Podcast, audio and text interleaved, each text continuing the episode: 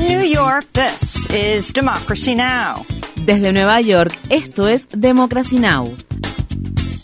Democracy Now! es un noticiero internacional de radio y televisión que se transmite desde Estados Unidos a través de Internet en democracynow.org. Welcome to Democracy Now!, democracynow.org. Bienvenidos a Democracy Now! en español democracynow.org barra es. El informativo de Guerra y Paz con Amy Goodman.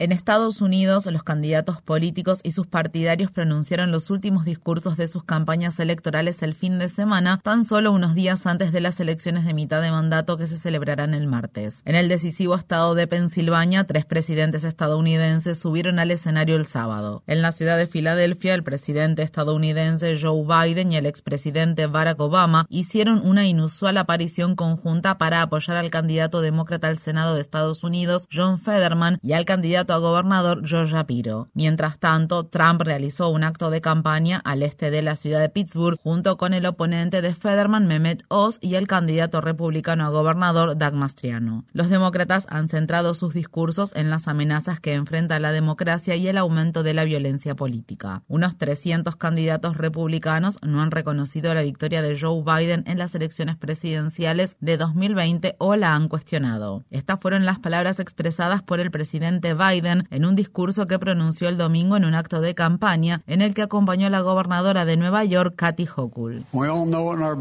Todos sabemos en nuestro interior que nuestra democracia está en peligro.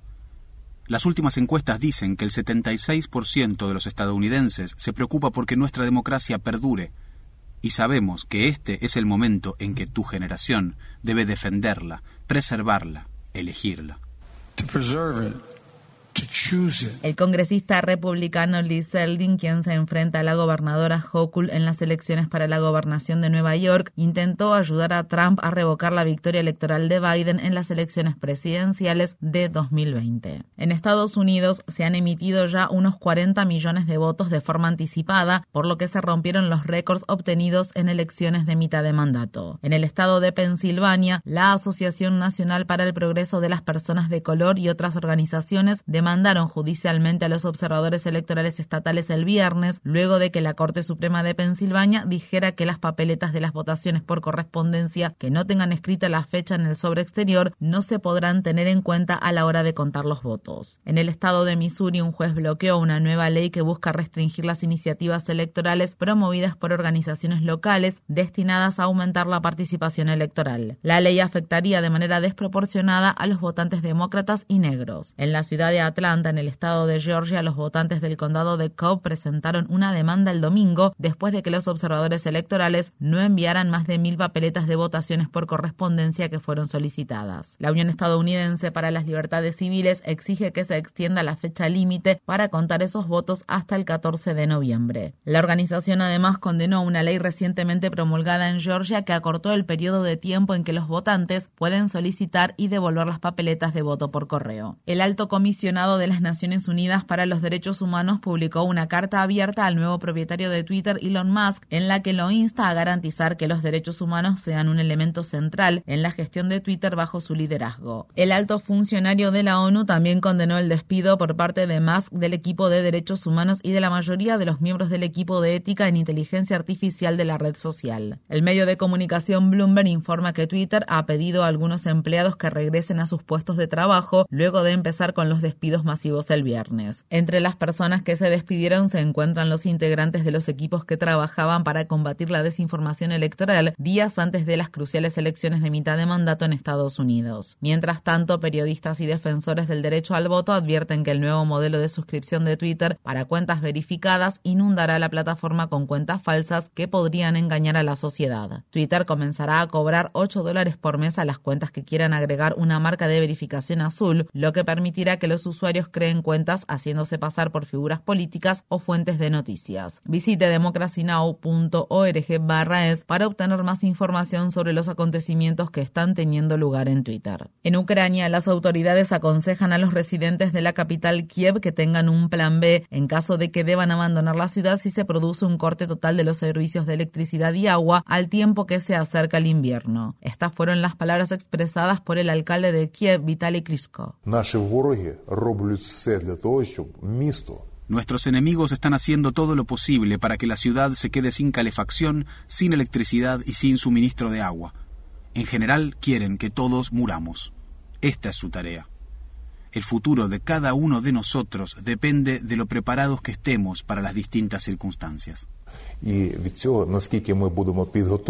Los ataques rusos han dañado el 40% de la red eléctrica de Ucrania. La ciudad ocupada de Kherson y las áreas circundantes, que se han estado preparando para una gran batalla, también se han quedado recientemente sin electricidad. El presidente ucraniano Volodymyr Zelensky dice que Rusia continuará atacando infraestructura de vital importancia con drones de fabricación iraní. Durante el fin de semana, Irán confirmó haber proporcionado drones a Rusia, pero aseguró que la venta tuvo lugar meses antes del inicio de la invasión en febrero. El periódico The Wall Street Journal informa que el asesor de seguridad nacional de Estados Unidos, Jake Sullivan, ha estado manteniendo conversaciones no reveladas con altos funcionarios rusos en un intento por reducir el riesgo de una guerra nuclear. Durante el fin de semana, el líder chino Xi Jinping advirtió por primera vez contra el uso de armas nucleares en medio de las crecientes tensiones. Durante las conversaciones que mantuvo con el canciller alemán Olaf Scholz en Pekín, Xi habría dicho que la comunidad internacional debería oponer de manera conjunta al uso o a las amenazas de uso de armas nucleares. Es una crítica inusual teniendo en cuenta la relación entre Rusia y Beijing. Mientras tanto, el periódico The Washington Post informa que el gobierno de Biden ha estado alentando en privado a que Ucrania se muestre abierta a negociar con Moscú y deje de rechazar públicamente las negociaciones de paz. La medida no busca obligar a Ucrania a sentarse a negociar, sino más bien evitar de ese modo poner en riesgo el apoyo de aquellos países que temen una guerra prolongada. Un nuevo informe de las Naciones Unidas revela que los últimos ocho años han sido los más calurosos de los que se tiene registro. El secretario general de la ONU, Antonio Guterres, calificó el informe como una crónica del caos climático que describe los efectos del empeoramiento de las olas de calor, el deshielo y las lluvias torrenciales. En la mañana del lunes, Guterres habló en el inicio de la cumbre climática de la Conferencia de las Naciones Unidas sobre el Cambio Climático, denominada COP27, que se celebra en la ciudad egipcia de Sharm el Sheikh.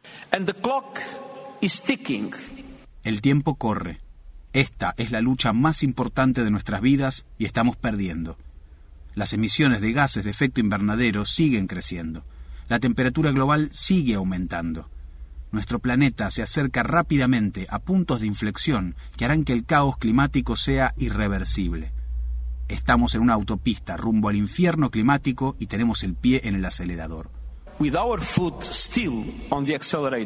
El domingo, el presidente de la COP27 y ministro de Relaciones Exteriores de Egipto, Sami Shokri, dijo que las conversaciones de este año se centrarán por primera vez en cómo los países ricos deberían compensar a los países del sur global por la catástrofe climática que se está desarrollando. La inclusión de esta agenda refleja un sentido de solidaridad y empatía con el sufrimiento de las víctimas de los desastres inducidos por la crisis del cambio climático. Con este fin, todos tenemos una deuda de gratitud con los activistas y las organizaciones contra el cambio climático de la sociedad civil que han exigido, de manera persistente, que se abra un espacio para discutir sobre la financiación de las pérdidas y daños de los países del sur global. En vísperas de la COP27, las autoridades egipcias arrestaron a cientos de activistas contra el cambio climático en un amplio operativo destinado a reprimir el disenso. Las autoridades también publicaron pautas que establecen que las manifestaciones solo están permitidas en zonas designadas y que se debe informar de su realización con 36 horas de anticipación durante la celebración de la COP27. El domingo, Sana Saif llegó a la ciudad egipcia de Sharm el Sheikh para exigir a las autoridades de ese país la liberación de su hermano, el preso político egipcio-británico Ala Abdel Fattah. Abdel Fattah intensificó su huelga de hambre de seis meses al renunciar al agua el día en que se inauguraba la cumbre climática. El primer ministro británico Rishi Sunak expresó su apoyo a Ala Abdel Fattah y se comprometió a plantear el tema mientras esté en la COP27. En una carta, Sunak dijo que asegurar su liberación era una prioridad del gobierno británico, tanto por ser un activista en defensa de los derechos humanos como por ser ciudadano británico. Los expertos en seguridad cibernética advierten que unos 25.000 asistentes a la COP27 enfrentan un riesgo de seguridad debido a la aplicación oficial para teléfonos inteligentes de la cumbre. El software requiere que los usuarios compartan su ubicación, fotos e incluso sus correos electrónicos, lo que genera temores de que el gobierno autoritario de Egipto utilice los datos para silenciar a los críticos y espiar a los disidentes. Democracy Now! estará emitiendo desde la COP27 de Egipto a partir del próximo lunes 14 de noviembre.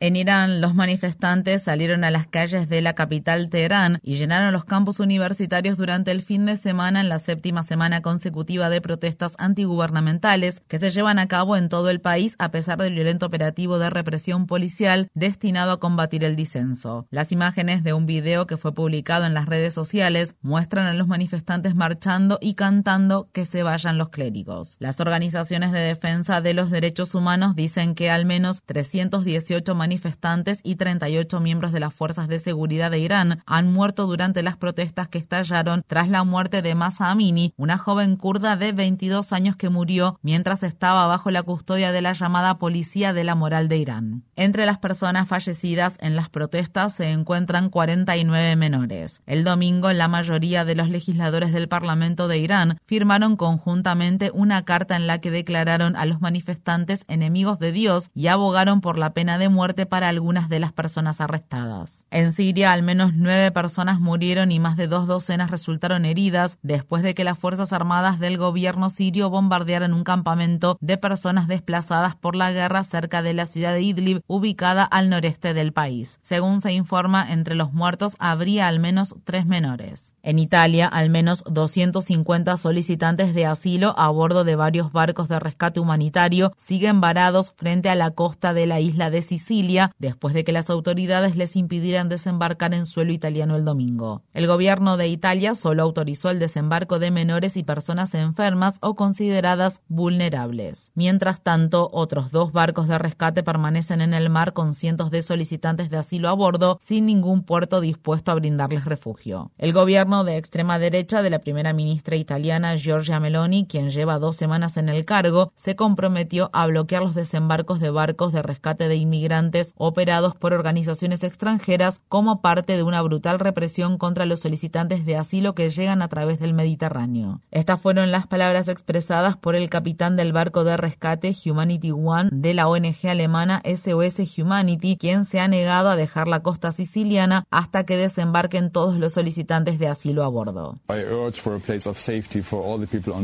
Ansío un lugar seguro para todas las personas a bordo. No solo los 104 menores que viajan solos necesitan un lugar seguro, todas las personas a bordo lo necesitan por ley, tienen derecho a desembarcar en un lugar seguro. En Tanzania, 19 personas fallecieron el domingo cuando un avión comercial se estrelló en el lago Victoria. 26 personas han sido rescatadas. El avión pertenecía a la aerolínea Precision Air. Las autoridades locales atribuyeron el accidente al mal tiempo. En Estados Unidos, las autoridades del estado de Iowa están buscando a Piper Lewis, una sobreviviente de la trata de personas con fines de explotación sexual de 18 años que se escapó del centro correccional donde cumplía su sentencia de libertad condicional. Luis tenía 15 años cuando mató a su violador y se declaró culpable de homicidio involuntario. Un juez la sentenció a cinco años de libertad condicional, pero la adolescente ahora podría enfrentar dos décadas tras las rejas por violar los términos de su sentencia. Luis también recibió la orden de pagar 150 mil dólares en concepto de restitución a la familia de su violador y una campaña de financiamiento colectivo recaudó más de medio millón de dólares. Las autoridades de los Centros para el Control y la Prevención de Enfermedades dicen que Estados Unidos está sufriendo actualmente una epidemia de gripe, ya que los casos registrados, las hospitalizaciones y las muertes prácticamente se duplicaron durante la última semana. Ha habido al menos 730 muertes relacionadas con la gripe en Estados Unidos desde que se inició la temporada anual de esa enfermedad en octubre. Las autoridades advierten que las tasas de vacunación están disminuyendo, ya que los adultos recibieron 5 millones menos de vacunas contra la gripe en 2022 en comparación con el año pasado. Los funcionarios del gobierno dicen que están preparados para desplegar militares, personal de la Agencia Federal para el Manejo de Emergencias y respiradores, al tiempo que los hospitales se ven abrumados por la tripledemia de gripe, virus incisional respiratorio y COVID-19. Esto se produce al tiempo que la empresa farmacéutica Pfizer anunció la semana pasada que los ensayos de su vacuna experimental contra el virus incisional respiratorio mostraron una eficacia de alrededor de un 80% a la hora de prevenir síntomas graves de la enfermedad en bebés de hasta seis meses cuando se administra a mujeres embarazadas.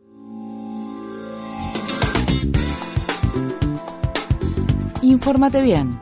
Visita nuestra página web democracynow.org/es. Síguenos por las redes sociales de Facebook, Twitter, YouTube y SoundCloud por Democracy Now! es.